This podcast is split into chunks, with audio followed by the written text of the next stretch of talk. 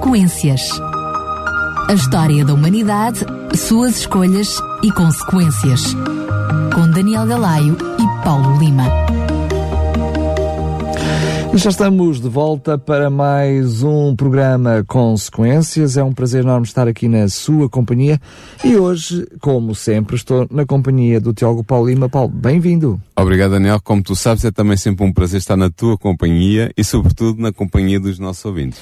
Hoje tínhamos prometido no programa anterior que iríamos continuar com o nosso assunto. Hoje depois de falarmos de Caim e Abel sim. e das, daquilo que foi as consequências, eu diria também das suas escolhas. Sim, sim. Hoje vamos falar para mais dois um, personagens, mas já vamos falar sobre isso daqui a pouco. Muito bem. Porque para já quero relembrar os nossos ouvintes que este programa tem como base o livro História da Esperança, o, o, livro da escritora Ellen White, e que temos livros gratuitos para lhe oferecer. Se quiser receber um destes exemplares, um livro com um, mais de 300 páginas que fala precisamente sobre essa história de esperança, a história da raça humana desde a queda de Satanás, Lúcifer, o anjo de luz uh, no céu, até precisamente à uh, segunda vinda, a vinda de Jesus e aquilo que será o final do pecado depois já aqui na Terra. Portanto, esta história de redenção da raça humana.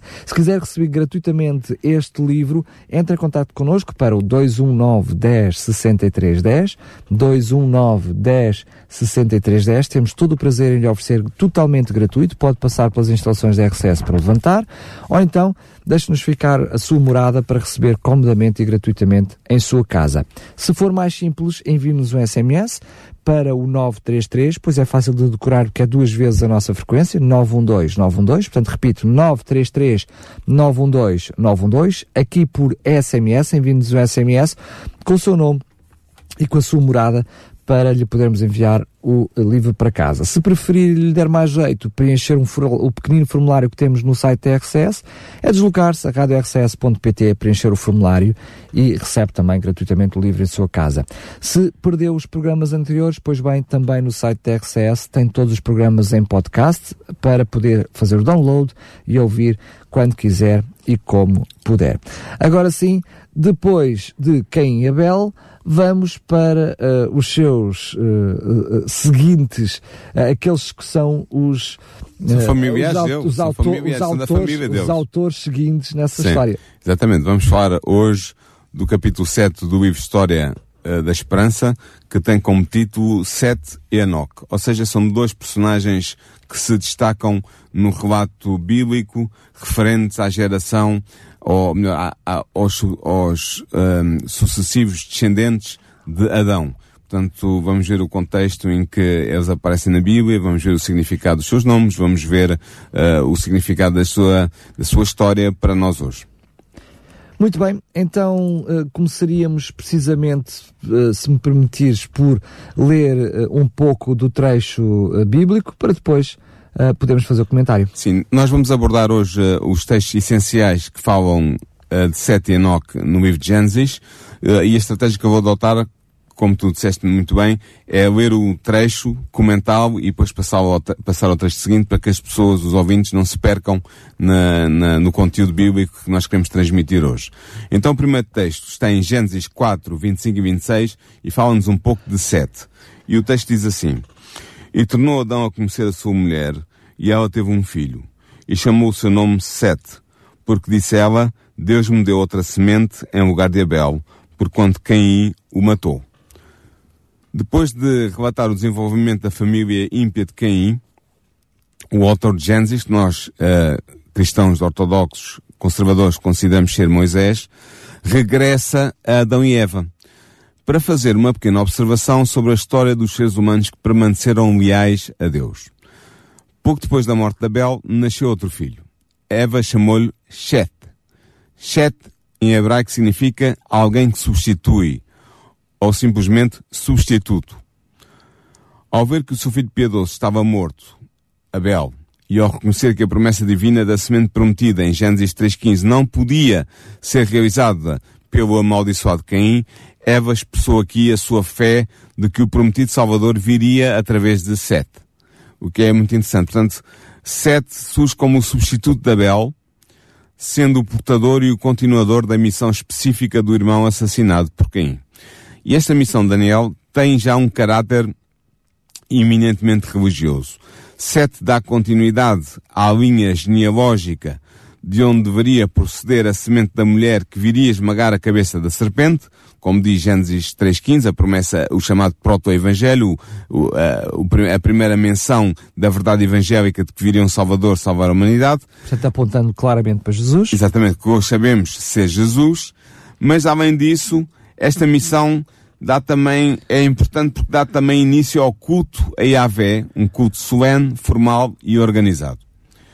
De facto, é dito que naquele tempo se começou a invocar o nome de Yahvé. É a expressão que é utilizada na Bíblia. Ora, na Bíblia, invocar o nome de um Deus é o mesmo que ser adepto desse Deus. Além disso, a expressão invocar o nome do Senhor ou invocar o nome de Yahvé é usado frequentemente no Antigo Testamento para indicar o culto público.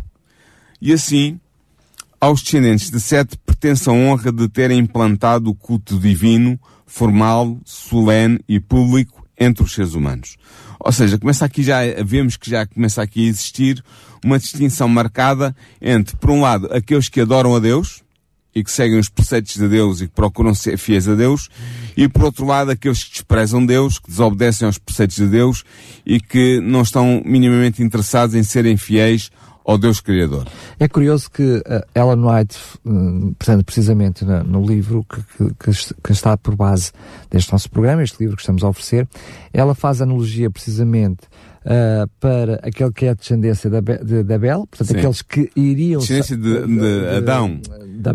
Mas, mas que eram familiares de Abel. Via Abel, portanto... Não, é? não porque Abel morreu sem filhos. Ah, desculpa, é via, via uh, Sete. Uh, a importância não, não, de Sete é essa. Eu estou a dizer de Caim. De Caim. Ah, de Caim, sim. aqueles que são a descendência de Caim que uh, se vão uh, até historicamente se afastar um, de Deus, de Deus Sim. e depois a descendência de Sete, Sete, que faz o percurso inverso. Mas ela faz uma, uma analogia curiosa. Ellen White, não é? Ellen White faz uma analogia curiosa que é uh, Sete não era mais santo, uh, ou não nasceu com menos pecado do que nasceu Caim. Exatamente. Uh, muito pelo contrário, são filhos da mesma, da, dos mesmos pai, pais. Da mesma mãe uh, fruto do pecado de ambos, portanto Sim. já não, portanto, não nasceram na mesma condição de Adão e Eva, esses só, só vão encontrar um paralelo em Jesus uns anos mais tarde e mesmo assim não de uma forma tão, tão igual. Estás a dizer no facto de terem uma natureza não pecadora. Uma natureza não pecadora. Originalmente. Originalmente, antes de pecar, não é? Sim. Portanto, quer, quer Sete, quer uh, Caim,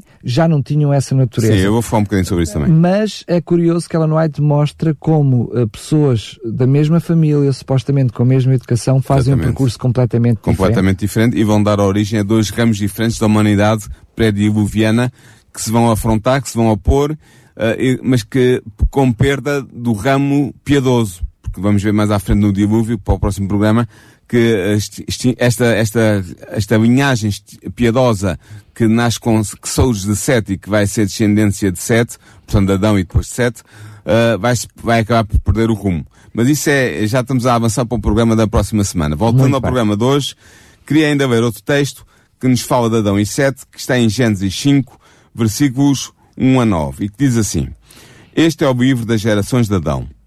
No dia em que Deus criou o homem, à semelhança de Deus o fez. Macho e fêmea os criou, e os abençoou, e chamou seu nome Adão, no dia em que foram criados. E Adão viveu cento e trinta anos e gerou um filho à sua semelhança, conforme à sua imagem, e chamou seu nome Sete. E foram os dias de Adão depois que gerou Sete, oitocentos anos, e gerou filhos e filhas. E foram todos os dias que Adão viveu novecentos e trinta anos e morreu. E viveu Sete cento e cinco anos e gerou Enos. E viveu Sete depois que gerou Enos oitocentos e sete anos e gerou filhos e filhas. E foram todos os dias de Sete, 912 anos, e morreu. E viveu Enos 900 anos e gerou Cainã. Ora bem, começamos pelo capítulo 5, versículos 1 e 2. Fala-se aqui do livro das gerações de Adão. Ou nesta versão, é exatamente, Almeida diz o livro das gerações de Adão. Ora, esta designação é uma designação técnica para indicar uma lista genealógica. Livro Sefer, em hebraico, é usado no Antigo Testamento para se referir ou a um rolo, portanto, as pessoas imaginam um rolo da massa com, com, com pergaminho ou com papiro enrolado. Uh, era assim, vemos isto, por exemplo, em Jeremias 36, versículo 2 e versículo 8. Ou então podia também ser livre uma designação de uma simples folha de um rolo. Por exemplo, vemos isso em Deuteronômio 24.1. Portanto, o que é que acontecia? Os livros não eram como nós temos hoje, que são encadernados e que são espalmados e que têm folhas que se vão abrindo. Os livros eram enrolados, os, o, o, pergaminho ou o papiro era enrolado à volta de uma, de uma, de uma, de uma pequena trave de madeira ou de outro material resistente, eh, era colada a parte final da folha, depois o livro enrolava de um lado e do outro, eh, e isso era um rolo que era chamado na altura livro os livros eram enrolos, não eram códex como nós temos agora. O códex, que é o formato que nós temos do livro atualmente, foi inventado uh, e foi, começou a ser usado mais pelos cristãos por volta do, da, da segunda ao terceiro, do segundo ao terceiro século da nossa era. Entendes? Portanto, até essa altura o que, o que predominava eram os rolos. E esses rolos chamavam-se livros. Mas não são semelhantes aos nossos. Ora bem, o que é interessante é que Tobedot em hebraico refere-se a uma lista genealógica de determinada família. E o que nós temos aqui em Gênesis 1, nos primeiros versículos, eh, pelo menos até ao versículo uh, 32, Gênesis 5, perdão, é precisamente uma lista genealógica, ou um livro das gerações de Adão, como diz o texto, da família de Adão e de todos os descendentes de Adão uh, na linhagem piedosa. Portanto, o capítulo 5 de Gênesis é a genealogia da humanidade crente, de Adão até Noé. Nela constam os nomes de dez patriarcas pré-diluvianos. Esta lista genealógica engloba todas as gerações humanas entre Adão e Noé antes do dilúvio. Por isso é que se fala de patriarcas pré-diluvianos, ou seja, são aqueles que viveram antes, antes do, dilúvio. do dilúvio. Esta lista cobre cerca de 1500 anos. Só os nomes dos principais patriarcas é que são indicados. Nota, Daniel, que os hebreus davam grande importância às genealogias dos seus antepassados. Na verdade, as genealogias eram um género literário muito em voga entre os povos semitas, a que fazem, a que se inclui, em que se inclui o, os povos, o povo judeu e, os, e o povo israelita em geral. É interessante que na literatura sumério-acadiana também existem listas de reis anteriores ao dilúvio. Isto é muito interessante, não sei se tu sabias disto. Nestas genealogias, as idades dos referidos reis também são muito longas. De facto, as antigas tradições mesopotâmicas também referem a existência de 10 gerações antes do dilúvio. Porque a tradição mesopotâmica também faz referência a um dilúvio.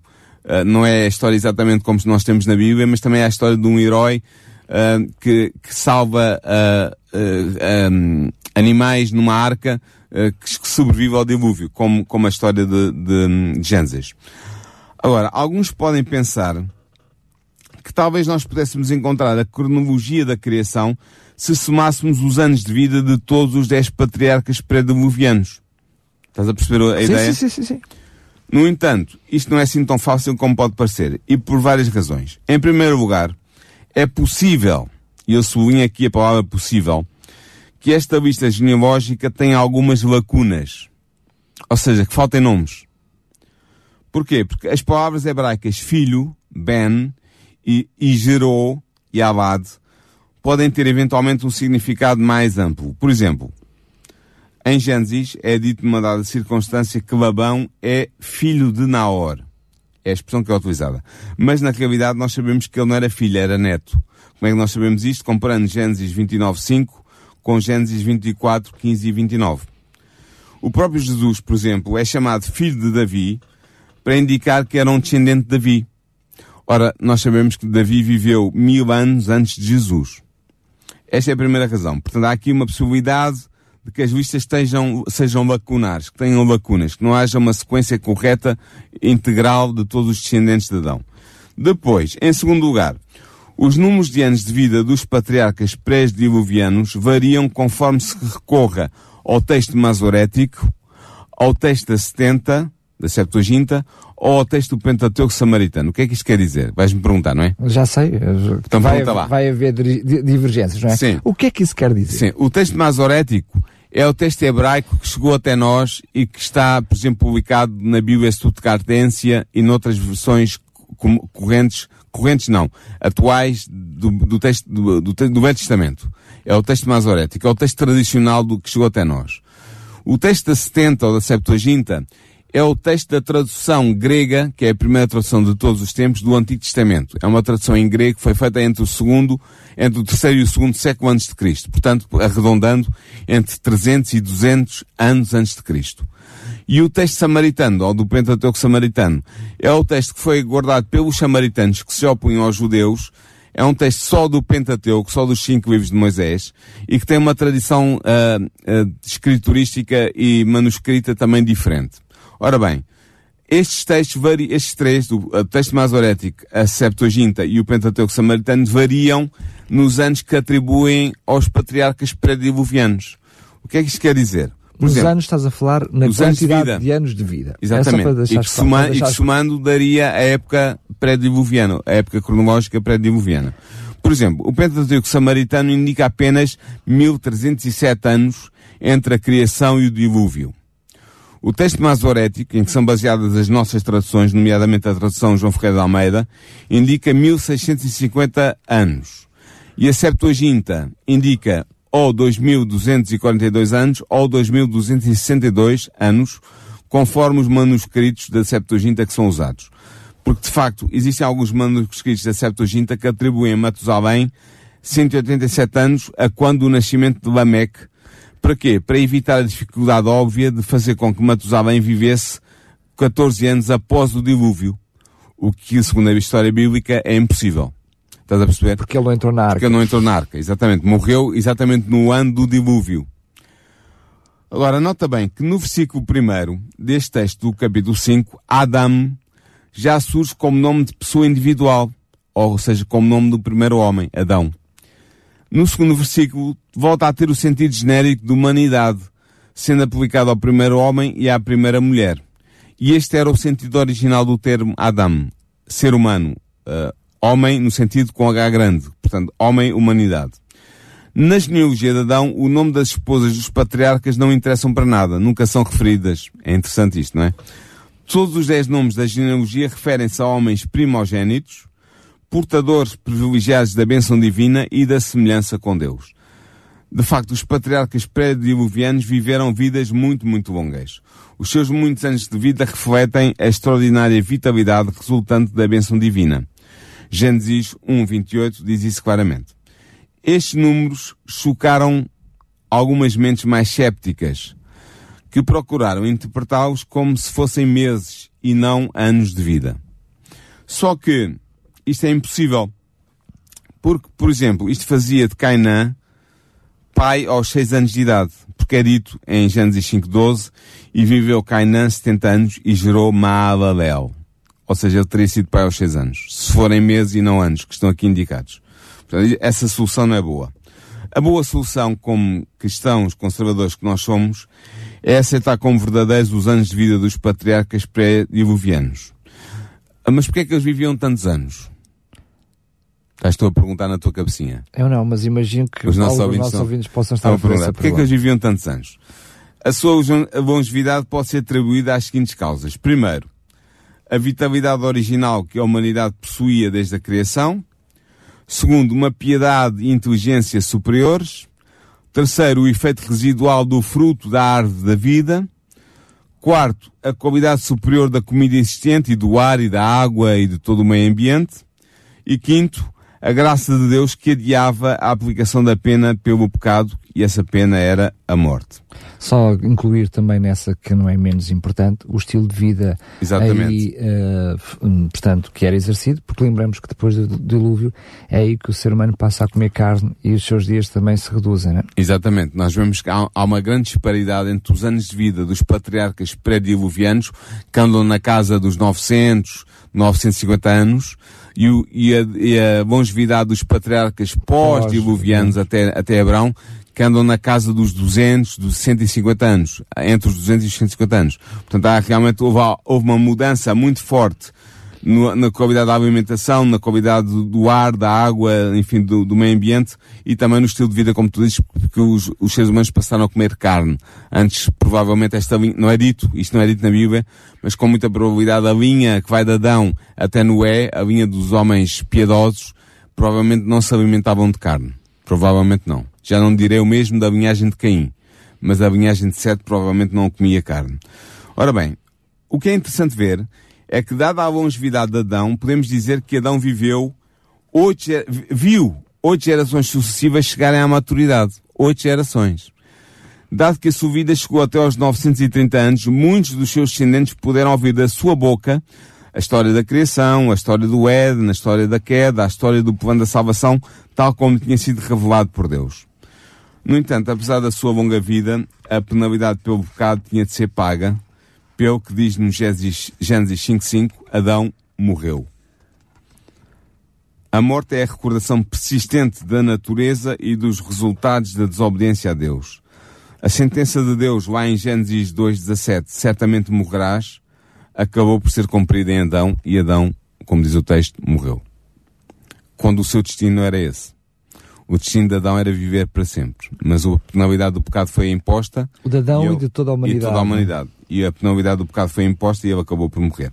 Agora vou ler aqui uh, o capítulo 5, versículo 3. Diz assim.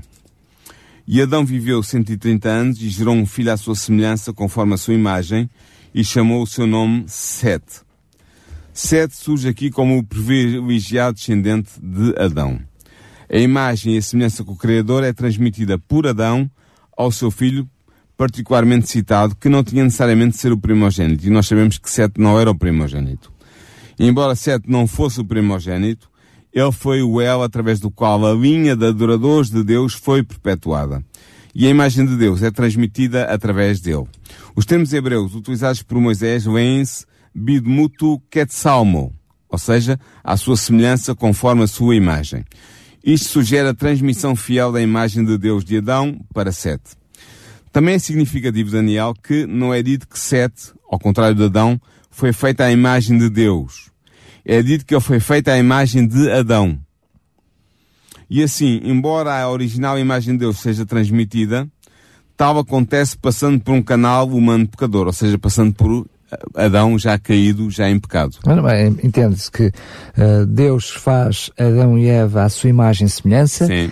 Ausentes de pecado Exatamente. e da natureza pecaminosa, Sim. mas aquilo que é a descendência deste ser já depois do pecado já não é a imagem e semelhança de Deus, apesar dessa imagem chegar a, até nós ainda hoje. Adão transmite essa imagem e semelhança com Deus, mas é, mas é dito já no é texto que é a semelhança, sim, e por isso é que é dito no texto que é, o Sete foi criado, nasceu, foi gerado à semelhança de Adão. Ainda já, não... para, já para quê?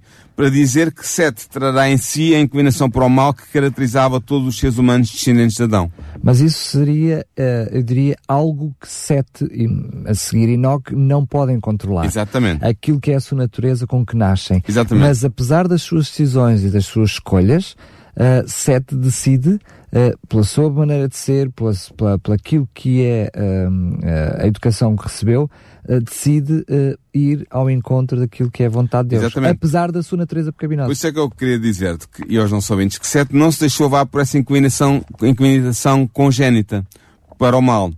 De facto, nós sabemos que Sete viveu 912 anos, como diz capítulo 5, versículo 6 e 7 de Gênesis, e foi o líder que assumiu a liderança dos fiéis a Deus após a morte de Adão.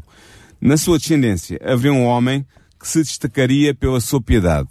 E o nome desse homem é Enoque. E eu queria ler o que Gênesis 5 tem a dizer sobre Enoque. Diz assim, no versículo 21 ao 24, mas vamos ver primeiro o 21 ao 23. Diz assim, E viveu Enoque 65 anos e gerou Metusala. E andou Enoque com Deus depois que gerou Metusala 13, 300 anos e gerou filhos e filhas. E foram todos os dias de Enoque 365 anos. Ora bem, aqui há uma, ré, há uma quebra no ritmo regular da genealogia de Adão, o que confirma a autenticidade histórica do relato sobre Enoque. A vida excepcional de Enoque é destacada. Por duas vezes é dito que Enoque andou com Deus. Esta expressão retrata uma vida de elevada piedade. Não se trata apenas de uma percepção constante da presença divina ou de um esforço contínuo para obedecer a Deus. Trata-se da manutenção de uma íntima relação com Deus. O facto de se declarar que Enoque andou com Deus após o nascimento do seu filho Matusalém não significa que ele era antes uma pessoa afastada de Deus e que agora teria experimentado uma qualquer conversão. Na verdade, ele pertencia à linhagem fiel a Deus, pelo que certamente tinha servido Deus durante os primeiros 65 anos da sua vida antes de ser pai. Mas, e este mas é importante, com o nascimento do seu filho, ele percebeu melhor, por um lado, o amor paternal e, por outro, a confiança própria de um bebê recém-nascido. E assim ele foi atraído para Deus, o seu Pai Celestial. A sua caminhada com Deus, com Deus não consistia apenas na contemplação de Deus, mas também num ativo ministério missionário. Isto é muito interessante. Ele não era apenas um contemplativo, uma pessoa que se procurava aproximar de Deus na meditação, na oração, na contemplação das obras de Deus, da criação, no, no, no conhecimento do plano da salvação. Mas ele fazia mais do que isso. Ele era um ativo missionário. Ele antecipava o segundo advento de Cristo, e assim alertava solenemente os pecadores ao seu redor para o terrível destino que os aguardava caso não estivessem preparados para esse evento glorioso.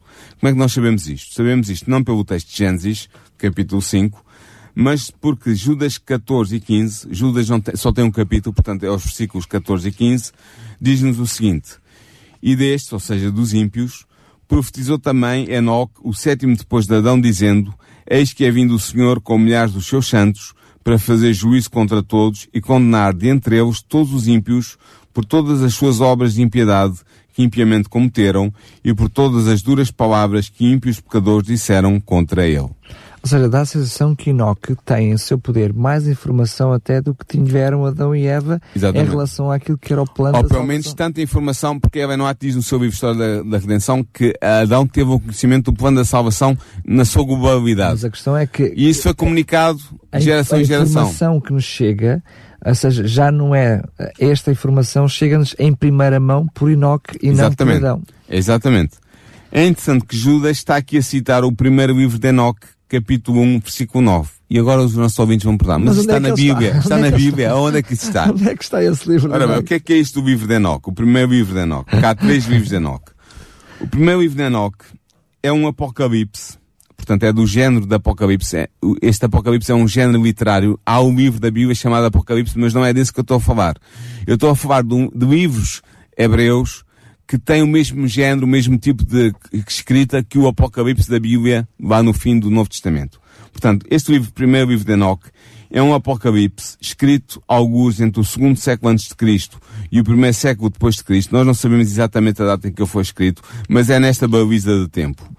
Embora a sua língua original tenha sido certamente o hebreu, sobreviveu apenas em etíope, pelo que é conhecido como o Enoch etíope, para o distinguir do Apocalipse eslavónico de Enoch, que é escrito numa língua eslava, e de um outro Apocalipse hebraico, o Apocalipse hebraico de Enoch, que foi escrito em hebreu.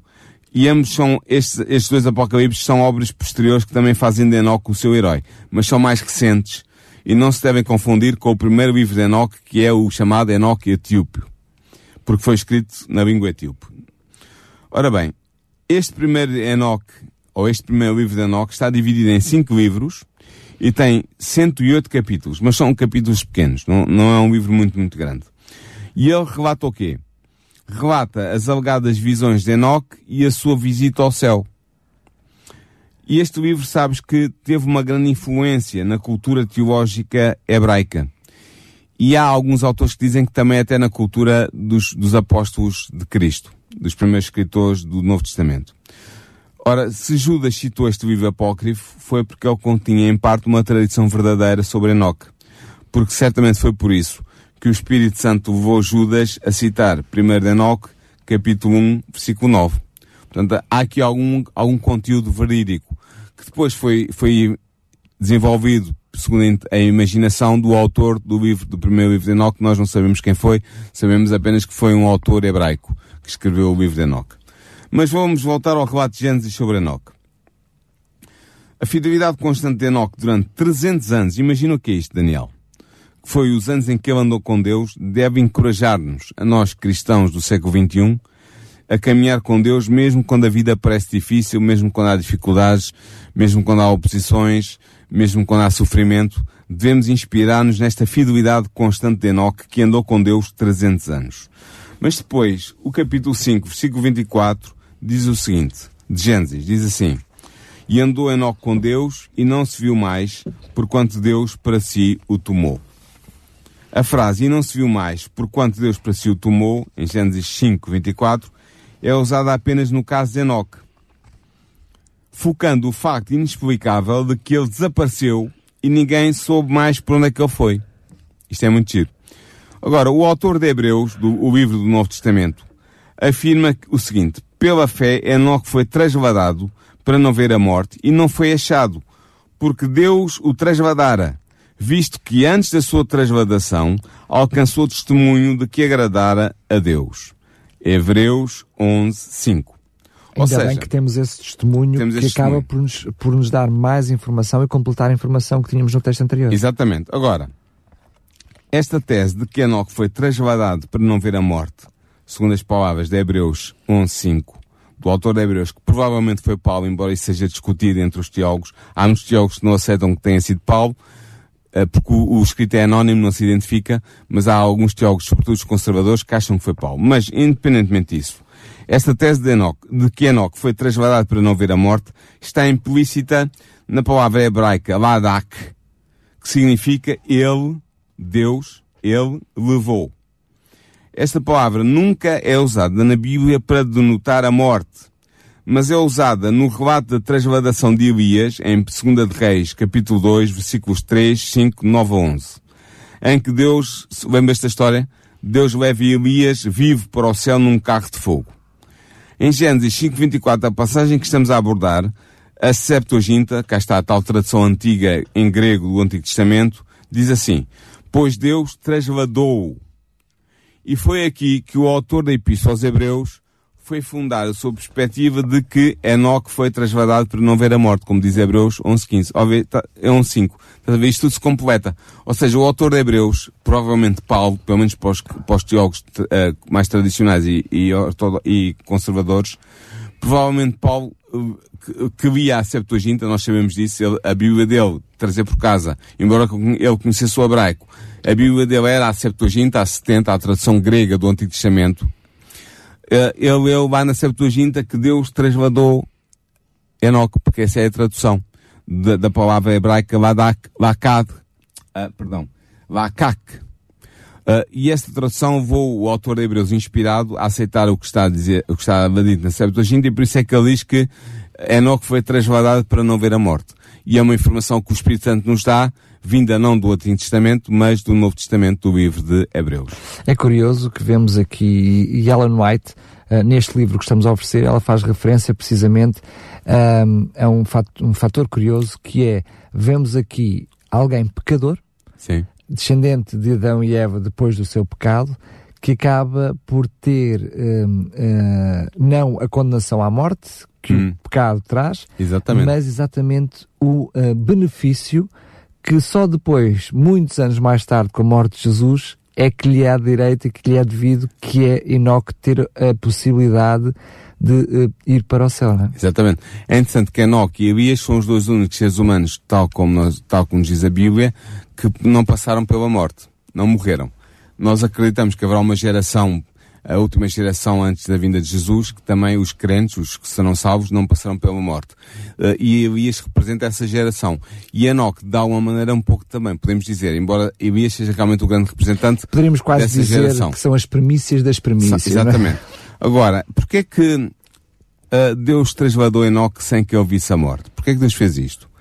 Não simplesmente para recompensar a piedade dele, embora isso tenha sido verdade também, mas para demonstrar a certeza da promessa divina sobre a libertação do pecado e da morte.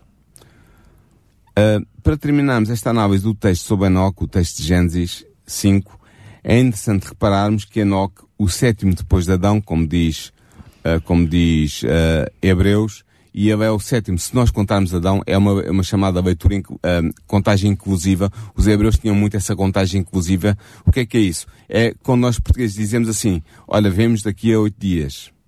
Estamos, queremos dizer que é daqui a uma semana, mas estamos a contar o primeiro dia e o último e os dias intervenientes, são oito. Ou seja, contamos é uma, o, o, dia presente. Exatamente, é uma contagem inclusiva. E também é uma contagem inclusiva quando se diz que Adão foi, que Enoque foi o sétimo depois de Adão. Estamos a contar com Adão também. Adão, uh, Sete, etc, etc, etc, até chegar a Enoque. Mas muito bem. O, é interessante repararmos que Enoque, o sétimo depois de Abraão, contrasta vivamente com o sétimo depois de Caim. Tu inicialmente falaste uh, da linhagem de Caim e de como eles se afastaram de Deus, nós vimos isso a semana passada. Uh, Caim foi objeto de uma maldição uh, e também uh, pouco se importava porque ele não queria saber de Deus para nada. Em bom português é, isso, essa é a verdade que tem que ser dita. Mas tal como Enoque foi o sétimo depois de Adão, ou seja, da linhagem de Sete, a linhagem piedosa, também Lameche que foi o sétimo depois de Caim, eh, contrasta eh, muito com Enoque. Porquê? Porque Lameque, para além do crime de homicídio, também praticava a poligamia, como nós podemos ver em Gênesis 4, versículos 16 a 19 e depois versículos 23 e 24. Há aqui um contraste muito interessante. Por um lado temos Enoque, o sétimo depois de Adão, uh, que é um, um homem piedoso e que vai ser recompensado com a vida eterna sem ver a morte, porque Deus o levou. E por outro lado temos Lameque, descendente de Caim, o sétimo descendente, que tem uma vida de pecado, uma vida em que ele é homicida, é polígamo, e portanto está contra hum, a revelação de Deus e contra os desígnios de Deus e contra os preceitos de Deus, e é um contraste absoluto. E este contraste vai se desenvolver ao longo de, das várias gerações até o dilúvio. E eu queria terminar este programa com uma ressalva e, ou talvez não com uma ressalva, mas com um sublinhado muito espiritual para os nossos ouvintes e para ti e para mim, que é, a vida da NOC pode ser um exemplo para todos nós, para que como cristãos também andemos com Deus. Se nós o fizermos, se aceitarmos este desafio, também seremos trasladados como Enoque quando Jesus voltar em glória para vir buscar os seus filhos. Isto se nós estivermos vivos quando isso acontecer. Ou seja, se nós pertencemos à tal última geração de que eu falava ainda há pouco, que é representada por Elias, mas também que nós podemos dizer, penso que não será incorreto, que Enoque também representa um pouco essa geração, a geração que tem o privilégio de não passar pela morte, porque está viva no momento em que Jesus volta, e está viva para ser transformada e, e, e ser um, arrebatada para o céu com Jesus, essa geração terá o privilégio de estar, de viver e não ver a morte. E foi o privilégio que, que Enoque teve também foi o privilégio que Elias teve e que nós todos podemos ter se formos fiéis a Deus. Queria só ainda referir que dois fatores bastante interessantes em relação a este assunto. Para já é a importância do número 7 que nós encontramos na Bíblia e não é certamente coincidência por parte de Deus que isto acontece uh, com Enoque, uh, precisamente. O sétimo depois de Adão. O sétimo depois de Adão. Depois, lembremos-nos também que uh, Adão e Eva almejavam há muito este Salvador prometido por Jesus, em que eles acreditavam que era na sua própria geração que, que, que, Jesus viria, ou seja, que o Salvador viria, que vinha resolver o pecado e o problema que eles próprios tinham criado. Hum. Uh, esta, uh, esta, eu diria, graça por parte de Deus de ter recebido Enoque no seu seio, veio trazer à raça humana o relembrar que, apesar de ainda uh, não ter chegado esse tempo, que uh, Deus ainda está ao leme de todas as coisas e ainda há uma solução uh, para a humanidade. É verdade que esta ida de, de Enoque para o céu estava à condição, estava à condição de Jesus vencer na cruz, não é? Sim. Mais tarde, mas serve para nos lembrar também hoje que Jesus ainda não veio, como prometeu na sua segunda vinda, mas certamente todas estas histórias nos levam a lembrar que nós temos que manter a nossa fé, manter a nossa confiança, porque esse dia, mais tarde, eu diria até mais cedo, uh, vai chegar. É verdade, se esta história da Nox chegou até nós é para nos manter firmes no caminho reto que leva à vida eterna e estarmos seguros que Deus tem uma recompensa para dar a cada um que for fiel, que assim como ele deu a Enoch, pode dar também a nós se formos fiéis. Vamos terminar este programa relembrando apenas que ele vai estar disponível também em podcast em radiorcs.pt, pode fazer o download, pode ouvir diretamente, é livre para poder uh, ouvir quando quiser e onde quiser. Relembrar mais uma vez que este livro que serve de base uh, ao programa que Consequências é o livro História da Esperança da escritora Ellen White. Está disponível para lhe oferecer. Temos muitos livros. Não hesite, mesmo que neste momento não seja, não tenha condições de ligar para nós, tome nota, vá até ao nosso site uh, do número e vá até ao nosso site para, preencher o, o formulário. Uh, pode fazê-lo em qualquer altura a nível do site. Para nós, ligue-nos em horário de expediente para o 9, uh, 9 um, por SMS, ou seja, se for por mensagem escrita para o 93 933 912 912 933 912 912, isto por SMS. Para a rádio, ligue-nos para o 219 10 63 10 em horário de expediente. 219 10 63 10. Paulo, antes de terminarmos, qual vai ser o nosso assunto no próximo programa? O próximo assunto penso que vai ser bastante interessante para os nossos ouvintes, porque o capítulo 8 do livro História da Esperança de Ellen White aborda uh, a temática do dilúvio. Portanto, vamos conhecer um pouco da história de Noé, vamos conhecer um pouco das razões porque Deus lançou ou suscitou o dilúvio e fez com que as águas cobrissem a terra. E vamos estudar um pouco, um pouco disso, Gênesis 6, 7, 8 e 9. Muito bem, vamos uh, então terminar o programa de hoje. Resta uh, agradecer mais uma vez uh, ao Teólogo Paulo, por, Paulo Lima por estar connosco e por nos trazer todas estas informações. Eu reconheço que algumas uh, destas coisas, porque é assim mesmo, a teologia, quando quer ser o mais precisa, tem que ser muito profunda e Sim. muitas vezes pode trazer dúvidas e pode trazer algumas indagações. Não hesite, entre em contato connosco, mande-nos um e-mail para programas@radiorcs.pt, programas@radiorcs.pt e o Tiago Paulo Lima terá todo o gosto e o prazer em poder responder às suas questões. Agora mais uma vez, Paulo, até ao próximo programa, até se Deus quiser. Até a próxima. Programa Consequências. A história da humanidade, suas escolhas e consequências. Com Daniel Galaio e Paulo Lima.